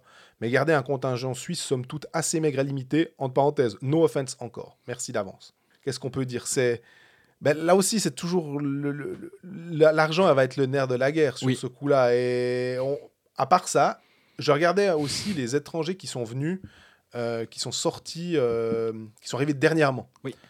en, en renfort comme ça il n'y en a pas beaucoup euh, qui, qui me sautent au visage comme ça. On a eu Udacek qui a con- connu un début super. Et il est reparti en vacances, lui. hein. Incroyable. Donc il a 10 matchs, 8, 8 goals, 8 points, 8 goals. Jamais fait de passe. Il a pris le puck, il allait marquer des buts. C'est tout. Mais du coup, là, quand tu te fais euh, tasser par euh, Troy Joseph et Butker, no offense là aussi, euh, alors que Butker est pas extraordinaire non plus, c'est que il doit quand même y avoir un petit souci. Mhm. Alors que tu as marqué 8 goals en 10 matchs. Ouais. Je me dis que là, Max Orley doit avoir un truc, il doit se dire non, non, non, non. Et en plus, il continue à gagner sans lui. Oui. Donc c'est plutôt bien vu. Finalement, Van Ström et, et Fortier, c'est presque parmi les étrangers, en tout cas statistiquement parlant, hein, Ouais. bien évidemment, qui réussissent le mieux. Korpikoski à, à Bienne, euh, pour l'instant, Bah, il est commotionné depuis environ deux mois. hein. Ouais. On l'a pas vu, donc parce qu'il est parce qu'il est, il est out. Donc ça c'est vraiment un, un manque de chance pour euh, Korpikoski. Frolic commence un peu à être pas si mal que ça, effectivement. Là, je, bon, je peux, on, peut, on peut arguer que c'est pas mal. Mais sinon, euh, compliqué. Et finalement, Fortier et Van Ström, c'est pas tellement le problème, je trouve. Non, vraiment pas. Fortier, il surprend même beaucoup, je trouve. Ouais. Et il- il- quand il est arrivé, on, on se demandait si vraiment un joueur de ce calibre-là, qui, avait certes été bon en Ligue junior québécoise, mais bon, c'était derrière, c'était plutôt un joueur qui était entre la ECHL et la AHL, si je me rappelle bien, si ma mémoire ne me fait pas défaut. On se disait, ouais, mais c'est pas vraiment le genre de profil qui fait rêver. Quand tu vois que tu peux aller chercher un Frolic, justement. euh, Ou même un Van Ström, finalement. ou un Van Ström juste après, effectivement. Mais voilà, il a 19 matchs, 10 buts en National League. Lui aussi, il aime pas trop passer le puck, mais il a de- 10 buts, 2 passes décisives. Mais voilà, il, fait ses points, il, joue correctement, il, se met aussi en, valeur. Pour lui, c'est aussi un, joli tremplin. Je parlais du tremplin à Joulot avant, je pense que lui, il l'a utilisé aussi comme ça. Et justement, moi, pour répondre à la question de Thiago, moi, j'aime bien l'aspect blinder tes 5 étrangers, parce que là, justement, là où le marché suisse est très compliqué et sans cesse détendre, parce que justement, si on va chercher à l'étranger, le marché suisse va se détendre un, détendre un tout petit peu, vu qu'il y a plus De facto, quoi. il y a plus d'offres, donc euh, la, la- la demande est, est- est moins grande sur euh, les défenseurs suisses droitiers au hasard. Mais du coup, à l'extérieur, tu peux peut-être justement aller chercher des joueurs, là aussi, d'aller chercher des 23, 24 ans en Finlande, en Suède ou, ou au Canada, hein, vu que, ou au Québec au hasard, parce que je pense qu'il y a- il y a deux, trois, deux, trois pistes là-bas qui peuvent sûrement bien fonctionner, en disant, bah, viens en Europe, c'est ta porte vers l'Europe, passe par Ajoie, tu te révèles à Ajoie, puis derrière, euh, ben, Zurich is the limit, quoi, j'en sais rien. Grenier fait ça en signant à Langnau. Exactement. Il signe une saison à Langnau, alors il était déjà venu en Suisse euh, furtivement à Lausanne, il n'avait pas, pas fait une mauvaise impression. Il repart à Iserlohn parce qu'il n'a pas obtenu de contrat. Il fait une belle saison à Iserlohn, il suit Jason O'Leary à Langnau, il signe une année. Et là maintenant, je pense qu'il y a la moitié de la ligue qui est en train de demander à son agent euh, comment, comment faire pour l'engager. À Langnau, je pense pas qu'il a signé un très gros contrat, mais tu parlais de parier sur toi-même, c'est exactement ce qu'il a fait, il parie sur lui-même. Ils sont. Je dirais d'ailleurs que c'est une notion. euh, Peut-être que je me trompe, mais j'ai l'impression que c'est une notion assez nord-américaine. Je, vois ça avec euh, soit la NFL, soit la NBA, notamment, même la NHL, de se dire Ok, je prends le pari et je vais peut-être signer un contrat, un bridge ou un contrat un petit peu plus euh, moins bien payé d'une saison. Je montre que je suis pas fini, par exemple, ou je montre que je suis capable de jouer dans un truc et bam, je signe derrière un gros contrat. Là où un Romagnosi, par exemple, quand on lui propose un contrat euh, euh, de longue durée, Mhm. finalement de 28 millions sur 7 ans, lui se dit ah, je fais la sécurité un peu le, le côté. J'imagine tellement que si j'avais été à la situation, j'aurais fait pareil parce que c'est le truc, tu te dis Oh, déjà 28 millions, c'est extraordinaire. Puis t'es le bon Suisse, puis tu t'imagines déjà pouvoir mettre tes économies et puis euh, tu réfléchis déjà à ta retraite, on va dire. Alors que les autres, ils, ils sont partis sur ok, maintenant. Et, et là, justement, avec 5 étrangers, voire 6 s'il y a une promotion, tu peux déjà avoir ta ligne de powerplay complète. Et le powerplay à Joulot, euh, tu m'as dit la statistique juste avant. sur les 10 derniers matchs, il faut quand même, mais c'est pas beaucoup plus folichon, mais les 10 derniers matchs, c'est 2,94%. Là, j'avais rarement vu, je ne savais même pas que ça existait un, un pourcentage aussi bas, en fait. C'est d'une équipe de, de première division d'un pays, si tu veux. Et, et là, si tu as déjà un powerplay qui tient la route, et pourtant ils ont quand même des joueurs de qualité. Donc Mais il y a- complètement. Il y a, pas que c'est pas que les joueurs, mais si tu as déjà 5 bons étrangers, tu pars déjà ou voire 6, tu pars déjà avec euh, des unités spéciales peut-être solides, tu peux prendre deux défenseurs étrangers avec quatre attaquants. Avec deux défenseurs étrangers, ça aidera quand même un tout petit peu à, à stabiliser ça et à aider le pauvre Tim, Tim Wolf. euh, Et à réduire le temps de jeu d'autres joueurs, finalement. exactement. Parce que je ne suis pas persuadé que euh, Yogi, que Eigenman, que Birbaum peuvent jouer 20 minutes de qualité en National League. Et s'ils peuvent jouer en National League, ah ben oui, ça c'est possible. Mais de nouveau, on parlait de Fulmin avant, c'est exactement la même chose. Mais Fulmin a cette capacité, en jouant 13-14, tu peux peut-être le monter à 17. Ce que de temps en temps est le temps de jeu de d'Arnaud Jacquemet quand il joue avec Tom Ernest, parce que Tom Ernest absorbe beaucoup de minutes. Donc, ça, ça devient jouable, euh, l'augmenter de 2-3 minutes. Mhm. Euh, mais par contre, de les descendre à à justement euh, 14, 14 minutes, 15 minutes, et puis tu as des minutes de qualité avec des shifts euh, un peu moins longs, parce que je trouve que euh, il y, en a- certains, ils font des shifts très longs, j'ai l'impression que les jeunes joueurs, quand on regarde les, shifts, et comme ça à Zurich aussi, un Kien Sopa, un... Les, jeunes ont tendance à rester un peu plus longtemps sur la glace que ceux qui ont l'expérience, qui vont sortir un petit peu plus vite, et du coup, en réduisant leur présence, vont être un peu plus, euh, avoir un peu plus d'impact sur le jeu à chaque présence, ou en tout cas pouvoir absorber euh, ça.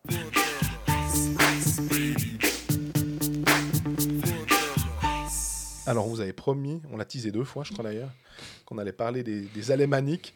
Parce qu'on s'est dit aussi, euh, y a eu, on a eu quelques questions, on l'a jamais abordé. Et on se dit que c'est le, moment, étant donné que l'actualité des, romans, des fois un peu plus euh, sèche, on va dire, euh, c'est que Rappersville nous fait une saison incroyable. D'habitude, ceux qui, ont, qui sont vieux comme moi, ou comme Gr- Greg un peu plus jeune, donc, euh, mais Greg a beaucoup de mémoire, il se souvient qu'il y a des saisons où Rappersville commençait très fort, mais c'était, on va dire, le premier tour. Ça, ça, ça, ça nous épatait pendant 10, allez, 15 matchs, puis après, Puis ça on rentrait savait, dans le rang. on savait. Exactement. On savait que ça allait revenir à la normale. Puis cette année, eh ben, déjà l'année passée, bah, de- demi-finale, alors en étant aussi partie de la dixième place, hein, Oui. et cette année, ils ont continué, changement d'entraîneur, ils continuent, et ils sont vraiment impressionnants dans le sens où euh, bah, ils sont deuxième du classement, et on en vient à se demander si euh, ils vont pas pouvoir res- rester dans le top 6, quoi. Top 6, moi honnêtement, euh, je pense qu'ils sont, ils sont en très très très bonne voie parce qu'ils ont déjà 62 points. C'est 18 points d'avance sur Lugano qui est 7ème. C'est 19 d'avance sur Lausanne. Alors oui, 19 points, 4 matchs en moins. Toujours la même chose, il faut faire gaffe à pas, pas compter les points, enfin virtuellement les points et les multiplier par 3. Mais surtout, admettons que Lausanne ou Lugano puissent revenir sur Rapperswil, ça ne veut pas dire que Zug, Davos, Bienne et Zurich vont réussir à revenir sur Rapperswil non plus. Parce qu'il y a 15 points sur Zurich, il y a 7 points sur Bienne, il y a bah, après 3 points sur Davos. Mais est-ce que toutes ces équipes vont passer devant, devant Rapperswil? Si, si des équipes gagnent les matchs, il y en a des autres qui vont les perdre. hein. Merci euh, Zurich pour la belle la palissade. mais mais c'est un fait. Donc moi, je vois, je vois bien euh, Rapperswil s'en- rester dans ce top 6. Et surtout, ben, ils le méritent. Parce qu'actuellement, sur, euh, ils, sont, ils sont très réguliers. Sur les 10 derniers matchs, ils ont 6 victoires et euh, une vingtaine de points. Ouais. Donc euh, c'est... Moi, moi, ce qui me... Tu me dirais si tu es d'accord avec moi, mais ce qui me m'étonne dans cette équipe c'est qu'elle fait rien de très bien, mais rien de très mal. Elle, elle a un power play qui est assez moyen, qui est Mhm. pas fantastique, mais qui est ok. Elle a un box play qui est pas fantastique, mais qui est ok. Mais par contre, il y a une efficacité qui est fan- fantastique. C'est la deuxième meilleure équipe de la ligue euh, en termes de- d'efficacité au shoot, avec plus de 10%. Il y a juste Fribourg qui fait un tout petit peu mieux. Ouais.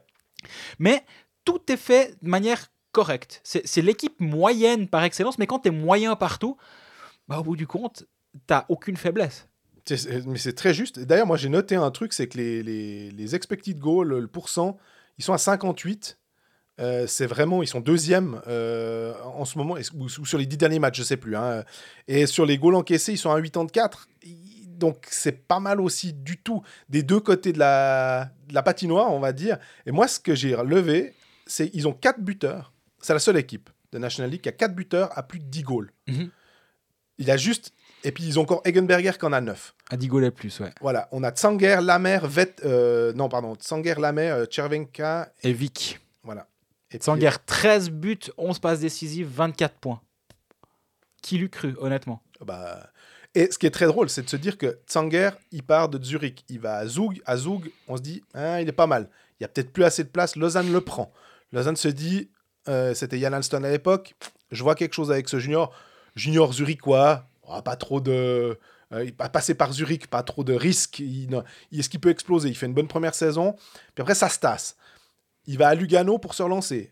Ça se relance pas. Il va même jouer des matchs au Ticino Rockets et il est même pas dominant au Ticino Rockets. Honnêtement, pour donner sa chance à Tsanger, faut être, euh, faut vraiment plus avoir beaucoup de choses euh, à perdre. Euh, et là, il le rend au centuple en fait cette saison.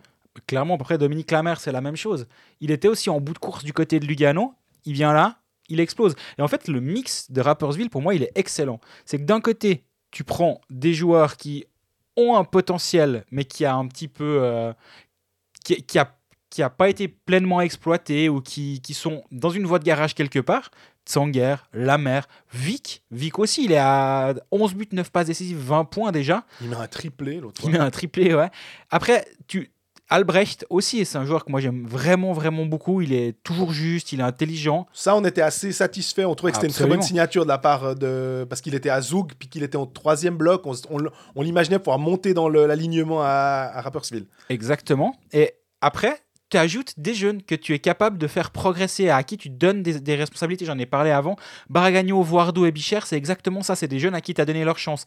Dominique Egli, il explose l'année passée à Rapperswil et après il part parce qu'il a, bah, parce qu'il a explosé justement. Ouais, enfin, c'était la saison d'Ave. Ouais.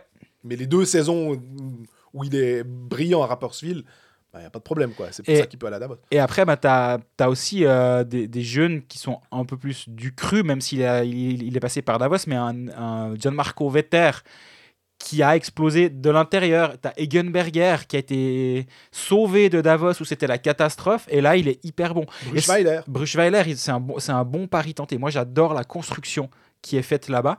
Et après, bah, tu prends un ou deux très bons étrangers. Émile Djouzet, moi, j'aime beaucoup cette signature. Je suis très content de voir comment il évolue. Il a 31 matchs, 17 points. C'est un des tout bons défenseurs de la ligue. Tchervenka, on n'en parle pas. Il n'y a pas besoin.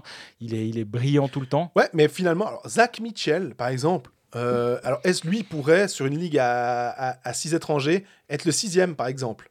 Parce que j'ai l'impression que, alors, statistiquement, Mhm. mais ça, c'est peut-être nous qui sommes biaisés par la, la façon dont on regarde le championnat suisse, où on a l'impression qu'un étranger doit amener. Il se trouve que, euh, on, on l'a dit avant, les, les, les gars qui ont marqué euh, plus de 10 buts, bah, il y a que Chervenka parmi les étrangers, sinon c'est des Suisses. Oui. Donc, finalement, si les Suisses font le job, t'as pas tellement besoin d'avoir des étrangers qui, euh, qui cartonnent. Rowe, c'est un étranger qui est tout à fait euh, euh, solide en National League, mais il a, il, a, il a pas un impact monumental au niveau des statistiques. Et moi, ce qui m'impressionne aussi, c'est que je me rappelle que quand Moses tombe, je me dis, ah, ils ont pas de bol Rapperswil parce que c'est un peu un gars qui peut leur amener euh, un point par match, quoi. Puis ben, Zach Mitchell, il faut faire attention de ne pas, pas le, dé- le- le dévaluer, on va dire, parce qu'il joue sur la ligne avec Sandro Tsanger. Ouais. Et si Tsanger peut briller, c'est peut-être aussi parce qu'au centre, il y a un Zach Mitchell qui fait pas mal de choses justes. Et il y a encore un dernier point, on va arrêter les éloges sur Rapperswil, ça commence à faire beaucoup. Moi, il y a un dernier point que je trouve, euh, et tu me vois forcément venir avec mes grands sabots, hmm, les gardiens? Nico Non. Duner. Ah oui, alors lui là. La troisième ligne de Rappersville, c'est Jérémy Vic, Nico Duner, Sandro Forer. C'est l'une des trois meilleures lignes de la ligue en termes de chances créées en, en Corsi for dans la ligue.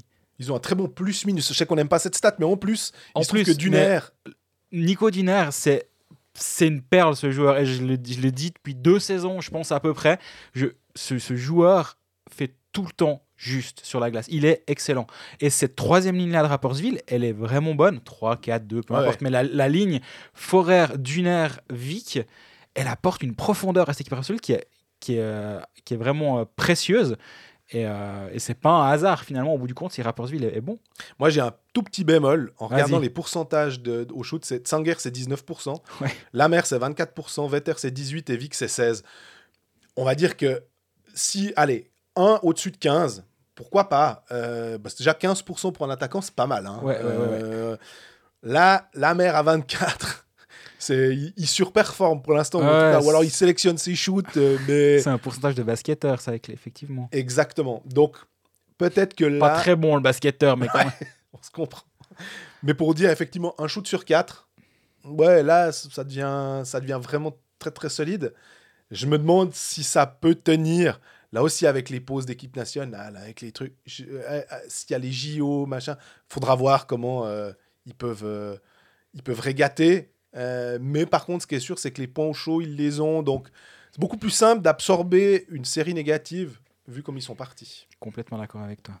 On enchaîne sans transition avec Zurich. Euh, autant on est, on est dithyrambique à propos de Rapperswil en mettant aussi euh, en lumière certaines choses qui sont un peu spéciales.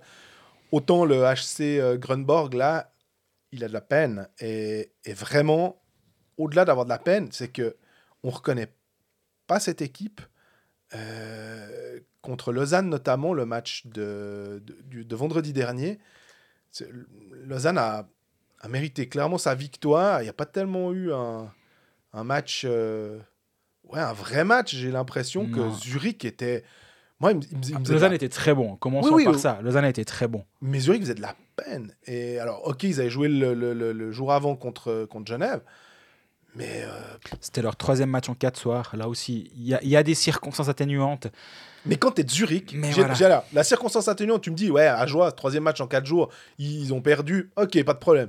Zurich, je veux dire, c'est Andrighetto, Malguin et compagnie, ils, ont, ils sont capables d'absorber ce genre de, de match. Si jamais, tu peux toujours aller rappeler des Getseka Lions pour faire le nombre, qui sont pas des nulos. Là, ça passe juste pas.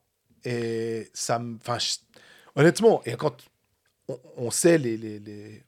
on n'a pas l'idée du, du salaire précis, on va dire, mais on sait qu'en tout cas, il coûte un sacré paquet de pognon. Quand tu fais revenir euh, Yannick Weber, quand tu, fais, euh, quand tu prends Malguin, quand tu as pris Andrighetto, euh, on est sévère des fois avec Lausanne, on est sévère avec, euh, avec Genève, on est, on, est, on est sévère avec les romans en général quand ça va pas. On sait l'être, peut-être pas assez des fois, mais là, Zurich. euh, Bah, moi, je trouve que la défense de Zurich, sur le papier, Gering, Weber, Marty, Noro, Troutman, Gebe. Alors Gebe, c'est pas, il n'est pas censé être à cet endroit. Baltisberger est blessé. Noah Meyer, qui est un jeune défenseur qui a, qui a plein de, qui a plein de promesses. complètement. C'est quoi cette défense? Avec une défense comme ça, comment tu peux aller prendre 6 buts à Rapperswil Comment tu peux prendre 5 buts à Lausanne qui qui est, qui est pas l'équipe offensivement la plus, la plus douée? Donc ça commence par là. Derrière, c'est compliqué alors que ça semble fonctionner. Enfin, ça- sur le papier, ça doit fonctionner. Et après, Ça va être compliqué avec les gardiens parce que Ludo Weber s'est blessé contre Lausanne, justement. Oui. Euh, les deux premiers buts qu'il prend, bah, il se blesse sur un contact. euh, on lui vient dessus. Ça a l'air d'être au bas du corps. hein, euh, Mhm. Et puis, tu sens qu'il il est, resté, il est resté pour le premier tiers, mais il en prend deux. Le deuxième, c'est vraiment. euh, Lausanne a de la chance. Ça tape contre le, le- le poitrine de Boson, puis ça rentre. Le premier, c'est un penalty de Berti, de Berchi, qui est magnifique. Mais je me suis aussi dit, est-ce que Weber est à 100% pour faire son mouvement latéral? Je sais pas. Rien à dire, ma foi, il est resté sur la glace. Oui, et puis Euh, le met très il bien. Il, fait très, sa, très il bien. fait sa petite feinte, mais il est sorti à la 20e. Ça- le temps de se refroidir un peu au vestiaire. Puis après, je pense que ça a dû siffler. et Exact. puis- Mais j'ai aucune info si c'est plus ou moins sérieux que ça. Mais- Flueller étant blessé, ça veut dire que c'était Tsumbul. Euh, le gardien, ils ont annoncé d'ailleurs que ce sera un gardien qui s'appelle Meyer, hein, qui sera le deuxième gardien la saison prochaine.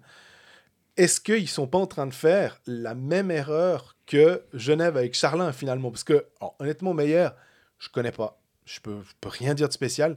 Il doit jouer au Getseka Lions, bien évidemment, mais on connaissait Guntern, qui était un peu plus.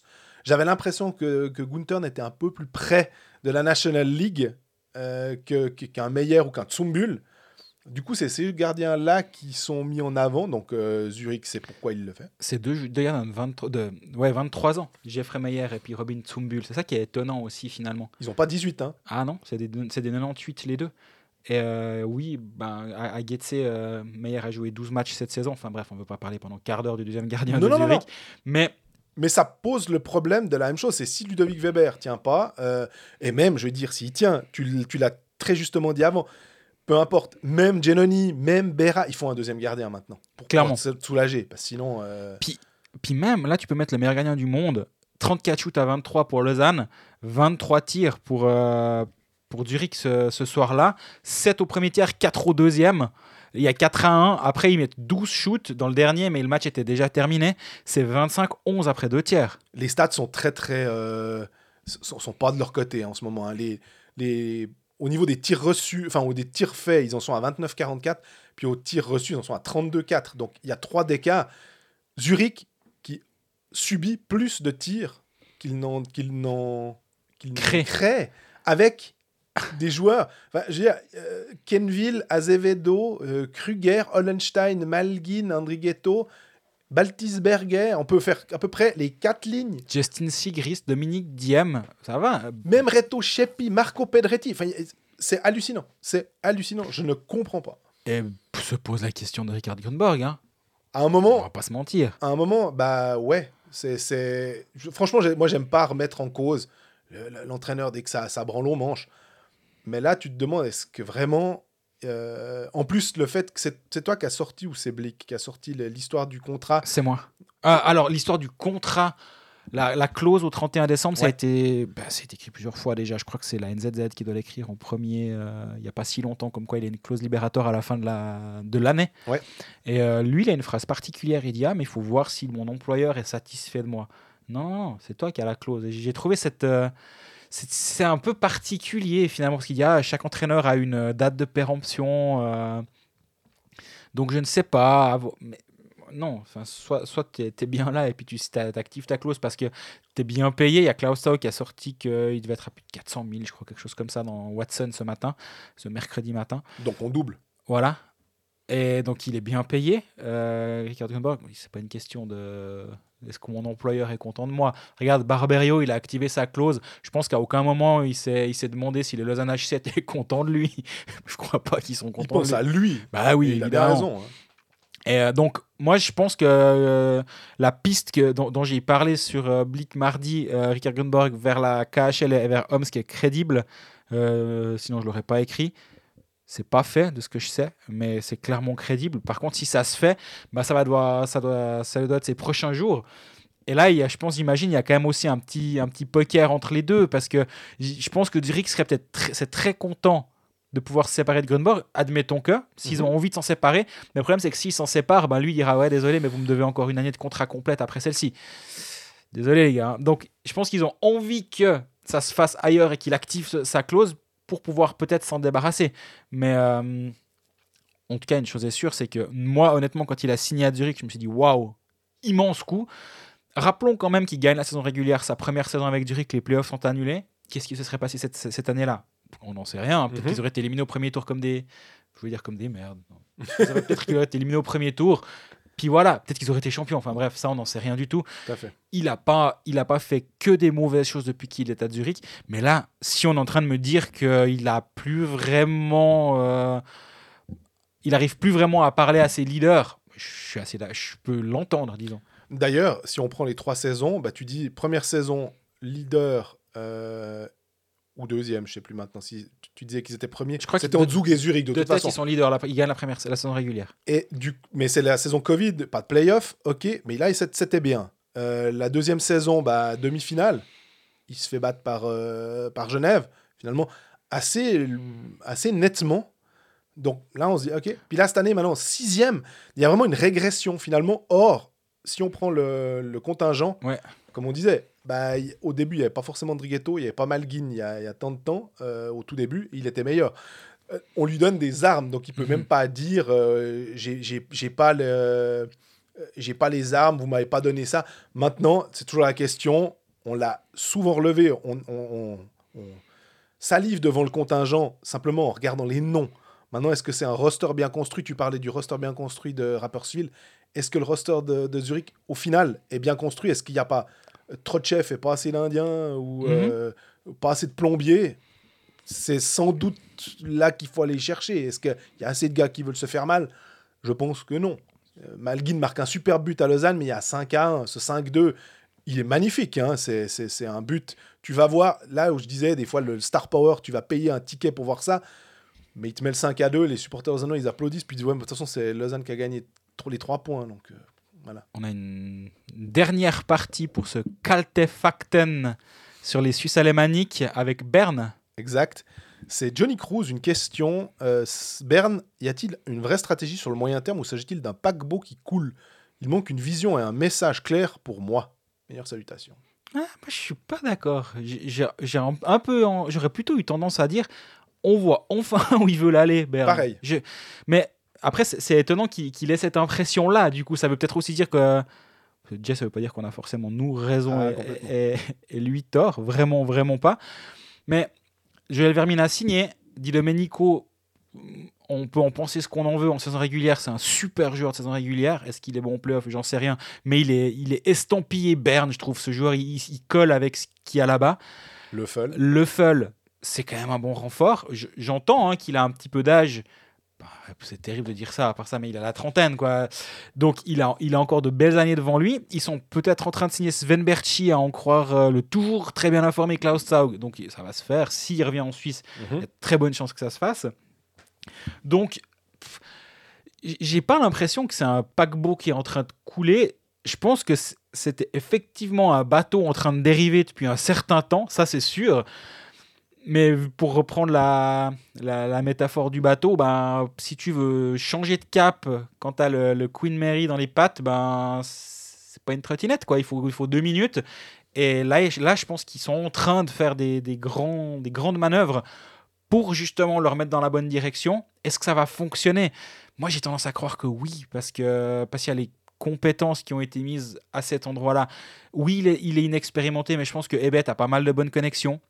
Un Reto Raffiner a, a fait ses preuves à Davos. C'est quand même quelqu'un qui a fait du bon boulot là-bas.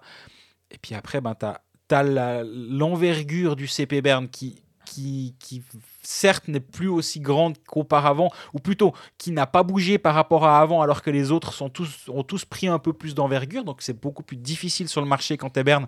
Mais au bout du compte, si Berne redevient un tantinet soit peu plus compétitif, les joueurs ils vont revenir à Berne comme des mouches. C'est ça, en fait. C'est là tout l'impact que, que Berne a acquis avec les titres, avec euh, l'historique. C'est que si maintenant, tu es peut-être plus enclin à aller ailleurs. Hein. euh, Vermine, c'est un gars du coin, donc euh, voilà, il a envie de- d'en venir. Leffel, on, on sait qu'il avait envie de s'installer dans une certaine partie de la Suisse romande, donc Berne, c'était aussi quelque chose de logique. Di Domenico, il a fait Langnau, Fribourg, Berne. On va dire qu'il a un triangle. On voit à peu près sa zone d'action euh, en Suisse. Si ça se trouve, il a aussi euh, une baraque ou un truc. Enfin, il, est bien là où il est. Moi, ces trois signatures, elles, elles me plaisent bien. On a parlé de Jérémy Gerber. Alors, plus étonnant qu'un un jeune euh, ne, ne signe ne pas un, contrat là-bas. Mais peut-être aussi que Berne, on peut partir du, principe que Berne se dit on a cru en lui, on n'a pas de place pour lui. parce que avec euh, Untersander, avec Kalle Anderson, avec Löffel et avec Enauer, on va dire qu'on a quatre défenseurs. Le top 4, il est bien, Mhm. tranquille. Si Bloom peut plus jouer, Bloom avait quand même un bon salaire, ils peuvent mettre cet argent ailleurs. Ils peuvent engager, en tout cas 5 étrangers, ça c'est clair. Peut-être 6. Tu peux imaginer un défenseur euh, étranger pour compléter Bien sûr. ça devient pas mal. Et puis après, devant, tu peux en mettre 5. Varon, ils vont pas le garder, ou en tout cas, euh, il, il a qu'une année de contrat, donc voilà. Euh, reste Konaker, reste... ils, ont moyen de faire quelque chose. Kaoun, ils l'ont signé long terme, et je pense qu'ils sont bien contents d'avoir signé long Très terme. bonne signature. Kawhi. Dow Gavin, je suis un peu plus perplexe, parce qu'il me semble qu'il a un poil en bout de course, mais ça, voilà. ça, je suis d'accord avec toi. Après, euh, Christian Thomas, c'est clair que la, la Légion étrangère, elle fait pas rêver à Berne. C'est un fait. Mais bon, euh, avec Di Domenico, c'est déjà. un- Di Domenico Kaoun, tu pars déjà pas mal, plus les, les, les- les défenseurs. Ouais, c'est. Tu rajoutes Vermine, Tu rajoutes toujours. Praplan. Exactement, ouais. Alors si en plus t'as as encore Berchi, t'as toujours Chervet. Ouais, c'est. C'est intéressant, quoi, le, le, le contingent. Après, la question qu'il va falloir se poser à Berne, et je pense qu'il se la pose, c'est le gardien. Est-ce que Vutriche peut être ton gardien numéro 1 à long terme? On, on nous en a, on nous l'a fait croire, enfin on nous l'a fait croire dans le sens, c'est pas dire que c'était- faux. On nous l'a dit. Il n'a pas toujours été euh, brillant jusqu'à présent quand il a été devant le filet, mais ça reste un très très jeune gardien qui- qui a une énorme marge de progression. Et si sa progression continue ces deux prochaines saisons, ben, peut-être que tu as un bon, un bon jeune du cru devant le filet. Et on sait que Berne a toujours été un peu un club de, de dynastie au but. Et ces derniers temps, il n'y avait pas cette dynastie-là. On se rappelle d'Etosio, on se rappelle de Giannoni, on se rappelle de Burer. C'est des gardiens qui sont là sur le long terme. Et tu sais, tu as le meilleur gardien de Suisse devant le filet quasi tous les soirs. Et, et ou l'un des meilleurs. Ouais. Là, c'est pas le cas depuis un moment. Donc ça commencera aussi par un bon premier gardien. Est-ce que la saison prochaine, Vutriche est cette personne Ils ont prolongé Manzato? Exactement. Donc faut croire que oui. Si ils prolongent Monzato, ça veut dire qu'ils ont leur numéro 2 qui est là. Ils vont pas se dire euh, on profite des six étrangers pour prendre un gardien pour épauler Vutriche, puis selon les soirs, on, a- on l'aligne ou on l'aligne pas. Mais au pire, on sait qu'on a cette possibilité-là, si tout d'un coup ça tourne pas forcément comme on veut, d'avoir cette licence pour un gardien étranger. Mais, le- mais cette signature de Monzato, moi, elle me fait dire qu'ils croient vraiment en Vutriche. Et je pense qu'ils n'ont pas tort, parce que ça reste un tout jeune gardien. Et ça- il a 23 ans. On disait avant, Meyer était un peu vieux pour être amené en numéro 2 à Zurich. Pour le coup, Vutriche, c'est sa deuxième saison en tant que 1 ou un bis, on va dire, du côté de, de Berne.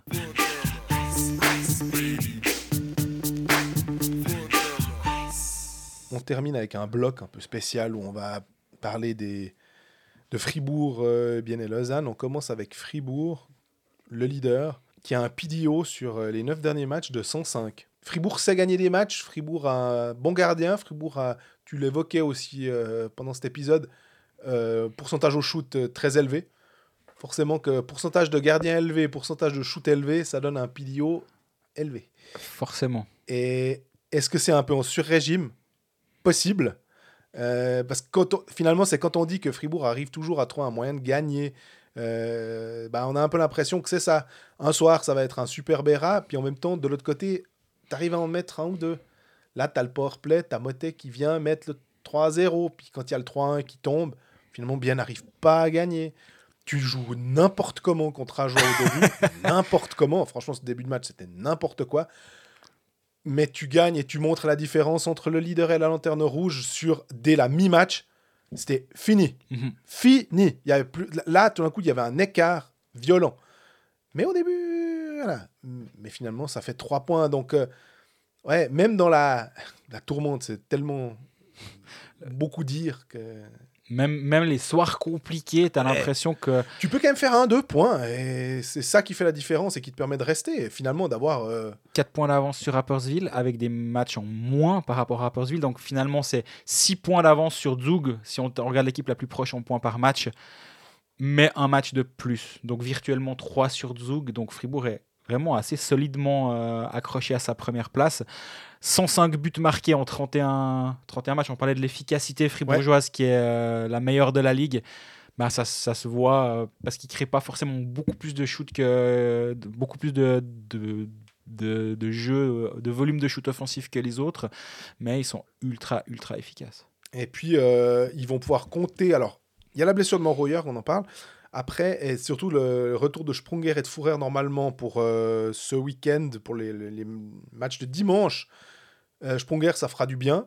euh, parce que c'est Julien Sprunger, c'est un buteur. Ouais. Par contre, l'absence de Jörg, Ouais, Jörg, c'est- j'en ai, parlé- j'en ai parlé au tout début de l'épisode quand, quand on parlait de l'équipe de Suisse. Euh, il est absent, en tout cas jusqu'à la fin de l'année apparemment. c'est une commotion. Hein. C'est probablement une commotion, ça me l'a pas été dit, mais je vois pas pourquoi c'est pas une commotion. Quoi. Quand Disons on nous dit pas en général. hein. Ouais, puis quand on voit la charge de Mike Voilà. Kunsley, ça s'est vraiment passé sous nos yeux. Et juste pour parler de Fribourg, euh, on parlait de l'o- de l'offensive qui est, qui est assez forte. Moi, je suis impressionné par la, la diversité de, de l'attaque. Parce que tu disais avant, Rapperswil, ils ont 4 joueurs à plus de, Fribourg en a trois. À Et- plus de 10 buts. Mais surtout, Fribourg en a 3 à plus de 10 buts. Donc c'est Motedido et puis Dernay, 14, 11, 11. Mais après, il y en a, il y en a pas mal à 9-8. hein. Après, c'est Marchon 9, Sprunger 8, Brodin 8, Valzer 8, Jörg 7, Schmidt 7, Rossi 6. Et c'est assez impressionnant de voir cette densité de joueurs. Et du coup, quand on dit que à Fribourg, ça peut venir tous les soirs de quelque part d'autre, bah ça, c'est la, c'est la preuve que toutes les lignes produisent, euh, produisent du jeu et produisent de l'attaque. Motet a eu une période un petit peu plus difficile. C'est pas grave, tu as la troisième ligne qui était Exact. là à ce moment-là. Et, en fait, c'est un peu à chacun son tour de prendre le- le poids sur ses épaules. Mais par contre, alors, ce qui est sûr, c'est qu'ils ont un, un- un pourcentage de, de buts marqués par les attaquants qui est assez phénoménal. gigantesque. C'est par rapport aux défenseurs, là, il y a un écart euh, qui est. Est-ce que c'est une mauvaise chose? Tu me diras que les attaquants marquent des buts. euh, tu parlais de la palissade, on est en plein dedans. Euh, mais des fois, on aimait bien l'apport que pouvait avoir un Gunderson, que peut avoir un Diaz. Et ça se fait un petit peu moins cette saison pour l'instant, mais ça pèse absolument pas l'histoire, en fait. Non, puis Gunderson, il a 19 passes décisives. Donc euh, il, est présent offensivement, même s'il est un peu moins buteur, il est toujours... euh, Est-ce qu'il est tout autant passeur que la saison dernière? Je suis en train de regarder ses, ses chiffres, mais la saison passée, il a 36 passes en 51 matchs. Là, il est un tout petit peu en dedans, aussi en termes de, de passes décisives, mais aussi parce qu'il y a Rafael Diaz. Il n'est pas là à être tout seul à devoir gérer l'attaque, comme c'était peut-être un petit peu le cas la saison dernière. Et puis on a appris aussi que euh, ça a été très vite, ça a été rumeur, puis après le nom, puis après confirmé par le club. C'était assez drôle de, de- voir le, le- cheminement de l'information. Euh, le, le- le Finlandais défenseur euh, défensif, signé pour une année à partir de la saison prochaine. Euh, C'est assez euh, drôle qu'on ait déjà cette information-là maintenant finalement. Bon, c'est pas plus mal, au moins comme ça, euh, c'est fait. C'est en tout cas, on, on pointait du doigt que certains défenseurs avaient peut-être de la peine à marquer. C'est pas Youssef Vaigno à qui on va demander de marquer des buts. Non. Par contre, typiquement dans une ligue à, à 5 étrangers, Ou un Fribourg à 5 étrangers, parce qu'il y a 5 ou 6, ils ont annoncé partir à 5. On verra si ça se confirme. Et un défenseur défensif, c'est étonnant. C'est pas forcément, euh, mais c'est typiquement une nouvelle, la nouvelle normalité du hockey. Mhm. Euh, de quand, quand tu en as 5, de pouvoir justement mettre l'emphase sur un profil que tu n'aurais peut-être pas fait à 4, mais à 5, tu te dis bon, Surtout quand tu as un Diaz qui, qui tient ton deuxième power play, tu pas besoin forcément d'un autre défenseur euh, à vocation offensive. Il y a même Souter qui porte bien le puck, qui va vers l'avant. Donc, euh, da- da- ce profil-là, euh, c'est clairement ce que, ce que cherchait Fribourg. Et il remplace Camerzin, on peut dire un peu comme ça, ou bien Ouais, pas on- forcément. oui, bon, Camerzin, il joue pas énormément. Donc, euh, non, il apportera vraiment quelque chose en plus. Je pense vraiment que c'est c'est un défenseur qui, qui joue beaucoup de minutes. Euh, je vais le prononcer à la française parce que sinon on s'en sort pas. Mais avec Cieux Lakers, si on veut la faire à la suédoise, on va pas s'en sortir. mais il joue une vingtaine de minutes, en- entre 17 et 20 minutes tous les soirs. C'est un défenseur qui, qui est droitier et c'est ce qui a fait la différence, d'après ce que j'ai cru comprendre, en sa faveur, en plus de son profil. Je sais qu'il y avait, à la fin, il y avait trois défenseurs à choix et le, le fait qu'il soit droitier lui a fait emporter la mise, on va dire. Défenseur droitier, solide défensivement. Euh, il rappelle Jonas Ulos qui était à Fribourg-Gotteron durant deux saisons. On rappelle défenseur norvégien qui faisait pas grand-chose offensivement et c'est pas tout à fait vrai. Il avait quand même sa quinz- quinzaine de points. Mais il n'était pas là pour ça. C'est pas ce qu'on lui demandait à. Fribourg. Et là, ça va être la même chose avec Youssef Agno. En termes de coût, bah, il va forcément te coûter un petit peu moins cher qu'un Maxime Noro, même qu'un Ryan Gunderson, qui a, ce- qui a ce rôle de défenseur offensif. Je pense que c'est pas du tout dans les mêmes tarifs. Et euh, à mon avis, c'est pas, c'est pas une mauvaise pioche. On peut se poser la question, et je crois que Claude Lavanchy nous a posé la question pourquoi une seule saison? Mhm. je me suis renseigné, il n'y a pas d'option dans son contrat. C'est- toujours la même chose. Si ça se passe bien, on se dira Ah bah c'était une bêtise de lui avoir donné qu'une seule saison, parce que derrière, il faut le prolonger à peut-être potentiellement plus cher. Et à l'inverse, si ça se passe mal, puis que tu l'as donné trois ans ou deux, hein, tu te dis vraiment, on est sûr de vouloir encore trimballer machin une année de plus. Donc c'est difficile, sachant que c'est sa première expérience en Suisse, c'est pas sa première expérience à l'étranger, vu qu'il est actuellement euh, en Suède pour la deuxième saison après avoir fait toute sa carrière en Finlande, dans son Ouais. pays. Il connaît pas le championnat. Il y a un risque d'engager un gars qui ne connaît pas le championnat.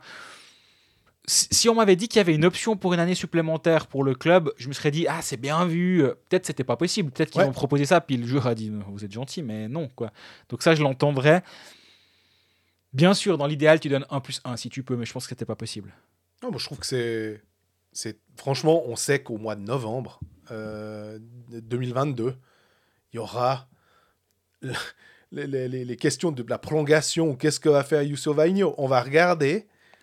Et s'il est pas complètement débile, il va donner priorité au club s'il se sent bien puis que ça joue bien. Que Fribourg se dit Ah bon, on a fait une bonne pioche, bon, on, on te propose euh, une prolongation d'un an. Mais que se dit peut-être bah c'est bon. Puis si c'est pas le cas, puis qu'il veut faire monter les enchères, puis aller dans un autre club, ben voilà, mais Surtout que c'est un profil qui est pas ultra rare. C'est ça. Alors je dis pas que je dis pas qu'il lui va être bon et je dis pas que ça va être la réponse euh, enfin ça va pas être la, bonne solution pour Fribourg. Peut-être que peut-être qu'il est super et puis que c'est un excellent engagement. Mais si c'est pas le cas ou s'il devient trop cher, un défenseur défensif solide venant de l'étranger, t'en trouves d'autres. Donc je pense que tu dois pas te mettre de pression en mettant des années supplémentaires sur ce genre de profil-là. À l'inverse, et on l'a critiqué au moment de la signature, mais sur le fond, moi j'entends que quand un, un club comme Lausanne signe Barberio pour 3 ans, si tu es convaincu de ton move, on ne l'était pas, mais j'entends que tu te dises attention, s'il explose chez nous, au bout d'une année, on pourra peut-être plus le payer, ou il va devenir hors de prix. Ou il va devenir trop cher, simplement. Et donc, on prend un, un risque de lui mettre plus d'années parce que c'est un profil très rare. En l'occurrence, ça va pas fonctionner, mais je comprends le raison- raisonnement là derrière, où je l'aurais compris pour un profil vraiment. euh, voilà, le unicorn que tu, que tu cherches, ben, c'est pas le cas là. Transition parfaite pour parler de Lausanne. Je pense que Ouais. euh, on peut revenir. On, on avait juste eu une info euh, qui était tombée mercredi dernier, qu'on n'avait pas pu traiter. C'était le test de Francis Paré. Après, si il était sur la glace, ça nous aurait peut-être fait un peu plus. euh, ça nous aurait un peu plus en- ennuyé. Il se trouve que bon bah il est toujours en train de s'entraîner donc euh, ouais bon bah ça reste que Test a de un- deux semaines, ouais. voilà. Euh, J'avoue que le, profil de ce test-là me surprend un peu. Euh, vu l'âge, vu le truc. Mais faire venir des joueurs de KHL ou de, ou de Finlande parce qu'il n'y a pas de relégation, parce que euh, les clubs largués se disaient bah, qu'on va se décharger d'un salaire, très très bien. Je l'entends et je trouve très, très juste. Mais alors j'aurais plutôt vu peut-être des profils de, de joueurs plus, euh, avec plus d'impact finalement, parce que quand même le championnat de Suisse euh, est, assez intéressant. Euh, là, je trouve l'impact de Francis Paré en KHL en ce moment, à son âge, et, bah, Bon, on m'a di- immédiatement dit, bah, mon, habituel euh, indique sur les pays de l'Est m'a tout de suite dit, il y a 4 ans, il était, c'était un bon renfort. Et d'ailleurs, il avait été un bon renfort quand il était venu à Genève euh, assez furtivement. Euh, actuellement, c'est pas un bon renfort. Ça ne sera, serait, parce qu'il n'a pas signé, ça ne serait pas un bon renfort pour cette équipe de, de Lausanne. Il est un petit peu sur la pente descendante, il a 34 ans. il est bon aux engagements, je crois. Si j'ai un peu regardé ses stats, il me semble que s'il y a un aspect de son jeu qui peut être intéressant, c'est les face-off. Maintenant, euh, est-ce que tu crames ta septième licence pour un gars qui est bon au face-off Ça me semble un peu, un peu exagéré, mais Ouais. La, saison passée avec Minsk, euh, il fait 35 matchs, 10 points. Cette saison avec Homs, qui fait 16 matchs, 4 points. Je, serais très très surpris qu'il, que son essai soit transformé, pour faire une métaphore euh, rugbystique qui fera, qui fera plaisir à, nos auditeurs jurassiens qui aiment le, rugby, il y en a.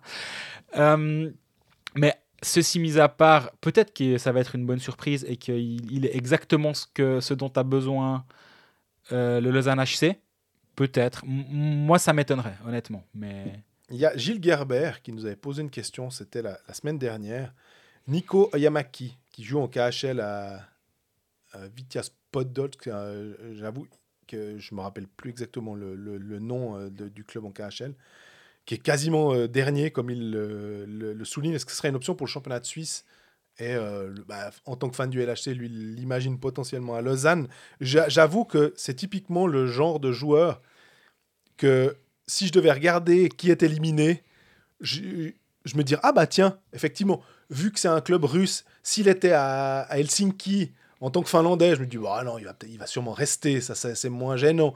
Mais par contre, suivant où il est, de, de l'imaginer euh, aller tenter sa chance, après, il peut aussi tenter sa chance en, en KHL dans un autre club qui est mieux loti.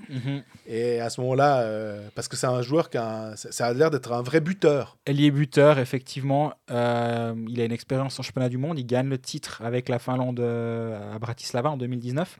S'y était. J'y étais, effectivement. Moi, j'étais déjà rentré. C'est pour ça que je dis que tu y étais.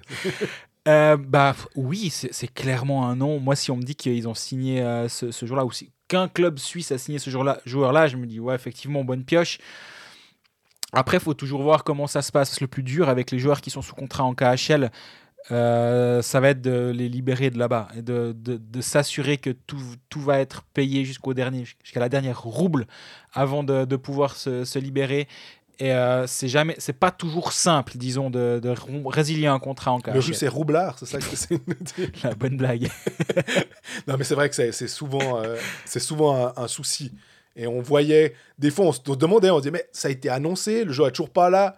Oui, mais alors s'il vous plaît, annoncez euh, pas trop tôt parce que euh, on est en train d'essayer de négocier pour être sûr qu'il va avoir son pognon avant de partir, en gros. Exactement. C'est- Donc, je pense que c'est plus simple d'aller regarder dans les tréfonds de la Liga finlandaise, où justement, là, c'est peut-être un tout petit peu plus aisé de, de sortir les joueurs de leur contrat. Et là aussi, il n'y a, pas- il y a pas de relégation comme en KHL. Donc, Puis il touche moins d'argent aussi, je pense. oui, alors il touche déjà moins d'argent. Et, donc, et, et c'est peut-être un peu plus aisé d'aller voir là. Mais euh, oui, ce Oyamaki, ça peut forcément être une, euh, un joueur de, de- En tout cas, statistiquement, hein, c'est, Voilà. des, des fois, c'est pas évident parce que moi, je ne l'ai pas vu jouer à part une fois ou l'autre avec la Finlande, un championnat du monde. Mais jamais je vais m'attarder sur lui puis me dire j'ai vraiment envie de scouter ce gars puis de voir ce qu'il vaut. Non. je- Surtout qu'en plus, il y avait euh, ce, match-là, il y avait Rayala, il y avait Lindbaum, donc la- l'aspect suisse était un petit peu plus porté sur ces joueurs-là que Exactement. sur Yamaki. On finit avec euh, Bienne et la prolongation de Tormenen jusqu'en 2024. Il prolongé deux ans. Euh, c'est un peu, euh, je sais pas comment dire, le darling. euh, c'est un peu le- le- le- l'entraîneur chéri finalement de ce qu'il a réussi à faire à, à, à.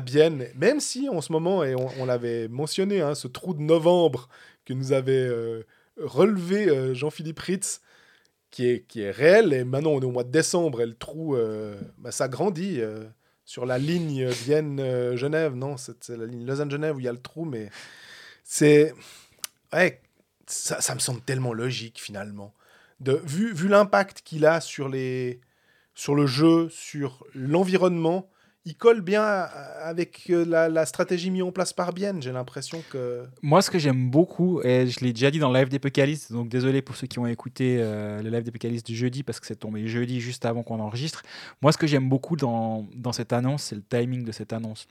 Quand ça va pas bien, justement. C'est qu'elle soit faite à un moment un tout petit peu délicat, où tu es en train de te dire, Ah, ça, ça, tu peux utiliser un branlé aux manches avant. C'est un peu le cas ici. Tu alignes un petit peu les défaites. Tu as plus de défaites que de victoires en ce moment. Il y a même des séries un tout petit peu négatives. Puis à ce moment-là, tu dis, bah, en fait, notre entraîneur, on lui donne deux années de, contrat supplémentaire. Et voilà, il était en fin de contrat. Donc déjà, maintenant, vous arrêtez. Vous, vous- ne commencez pas à imaginer poser des questions autour de Termenen. Non, c'est fini. Et au contraire, on montre qu'on a vraiment confiance en lui et que c'est avec lui qu'on va continuer. Donc aussi à l'intérieur du vestiaire, et même si je suis convaincu que c'est pas un problème, ça va pas le devenir non plus. À aucun Ouais. moment dans le vestiaire, on va commencer à grenouiller en disant ouh, commence à être un petit peu, ça commence à pas aller. euh. Non, c'est lui, c'est lui notre homme pour les deux saisons à venir et aussi pour les six mois à venir. On va pas changer et n'essayez même pas d'y penser. Et j'aime vraiment bien ce timing là. Et moi, je te dirais aussi que le fait d'avoir euh, été là quand euh, il a passé, la, la- je pense, la période la plus compliquée de sa, sa vie avec, avec ce cancer, et d'avoir été présent, finalement, que le club a, a géré ça de main de maître, parce que c'est pas forcément évident hein, euh, d'avoir ça. Peut-être qu'il y a un lien qui s'est créé aussi et que c'était finalement tellement logique que Tormenen n'avait même pas envie, euh, même s'il était courtisé ailleurs, de partir de Bienne parce que il, il- a, il a un effectif qui est tout à fait apte à aller loin en championnat. Euh, et puis, il a un- une confiance en, qui s'est qui s'est créé, des liens qui vont presque au-delà du sport finalement, et du lien d'entraîneur avec euh, le club de Bienne.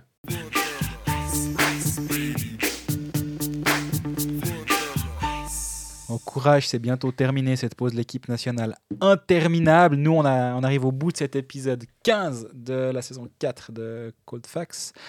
D'ici dimanche et le retour de la National League, enfin, euh, bah, profitez des nouveaux transferts dans Hockey Manager qui arrivent Oui. tout soudain.